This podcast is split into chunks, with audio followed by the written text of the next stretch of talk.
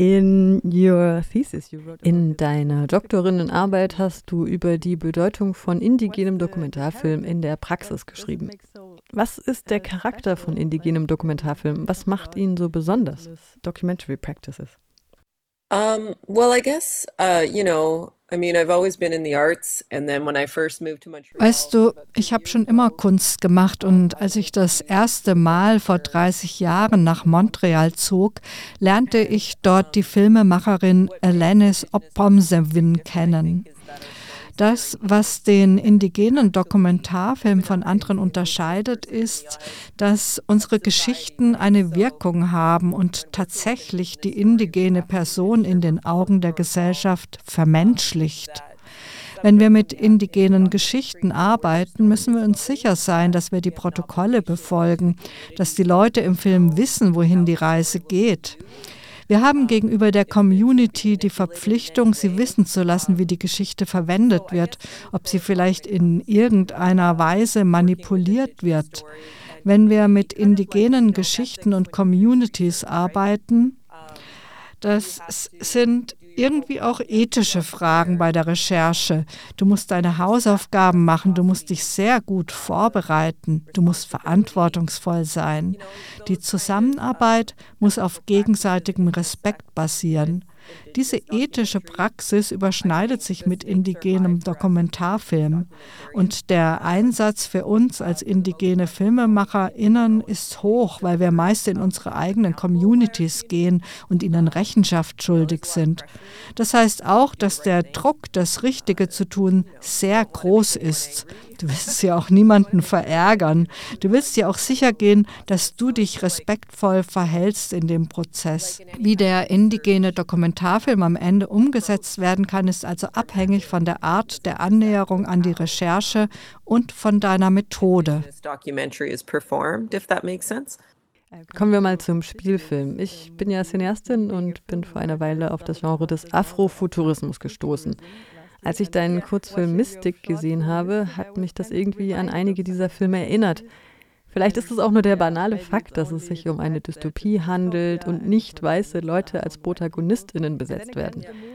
Dann haben wir auf dem Nordamerika Filmfestival in Stuttgart im Februar diesen Jahres viele Spielfilme mit übernatürlichen Elementen gesehen, mit Visionen, Geistern, Symboliken, Du hast uns dem Publikum zum Beispiel erläutert, dass die Krähe eine Botschafterin des Todes ist.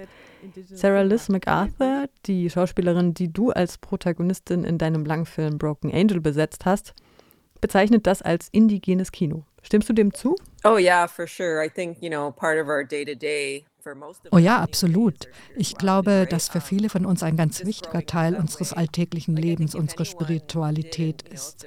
Viele von uns sind so aufgewachsen. Wenn du religiös bist oder Teil einer religiösen oder spirituellen Gruppe bist, dann ist diese Praxis Teil deines Alltags. Ich spreche hier für mich. Ich wurde von meinen Großeltern aufgezogen und Spiritualität war ein sehr großer Teil unseres Lebens. Unsere Identität ist also davon ganz durchdrungen als indigene Menschen. Es ist schwierig, eine Geschichte zu erzählen, ohne diesen spirituellen Bereich anzuerkennen.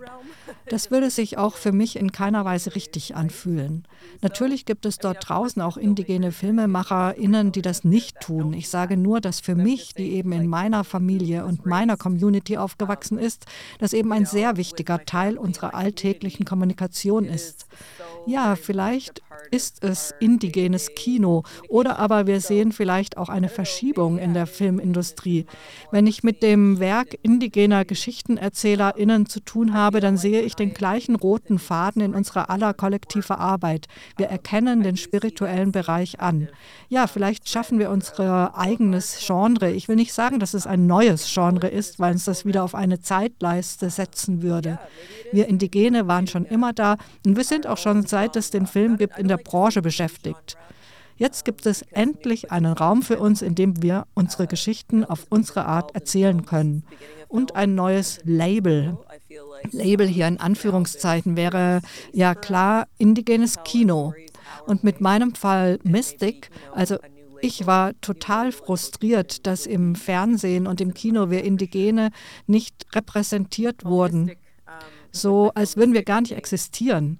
Es ist eine komplette Auslöschung aus Geschichten, die mit postapokalyptischen Themen oder Futurismen zu tun haben. Wir wären diejenigen, die überleben würden. Es gibt keinen Sinn für mich, uns aus diesem Genre auszuschließen, denn wir sind so dermaßen resiliente Menschen.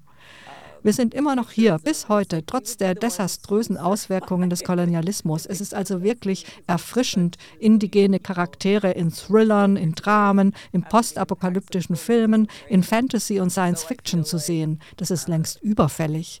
Aber wir müssen all diese Arbeit erledigen. Niemand macht sie für uns.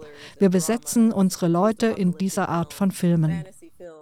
Du sagtest in Stuttgart, du seist es leid, über Stereotype zu sprechen. Also Sorry, wenn ich dieses Thema hier anschneide, aber wir hier in Deutschland, wir hinken wirklich deutlich hinterher in der Debatte um kulturelle Aneignung, Rassismus und Critical Whiteness. Du hast es auf dem Podium in Stuttgart gesehen. Red Facing ist immer noch übliche Praxis in Kinderfilmen im Jahr 2022. Du sagtest, du hättest Probleme mit dem Wort Tradition. Das suggeriert, dass wir über eine verlorene und tote Kultur sprechen. Wir Deutschen wiederum haben Probleme mit dem Wort Indianer, denn es hat diese wirklich sehr spezielle Konnotation, die mit den Märchen von Karl May zusammenhängen. Deswegen wurde bei der Eröffnung in Stuttgart auch über den Namen des Festivals gesprochen. Brauchen wir eine neue Terminologie?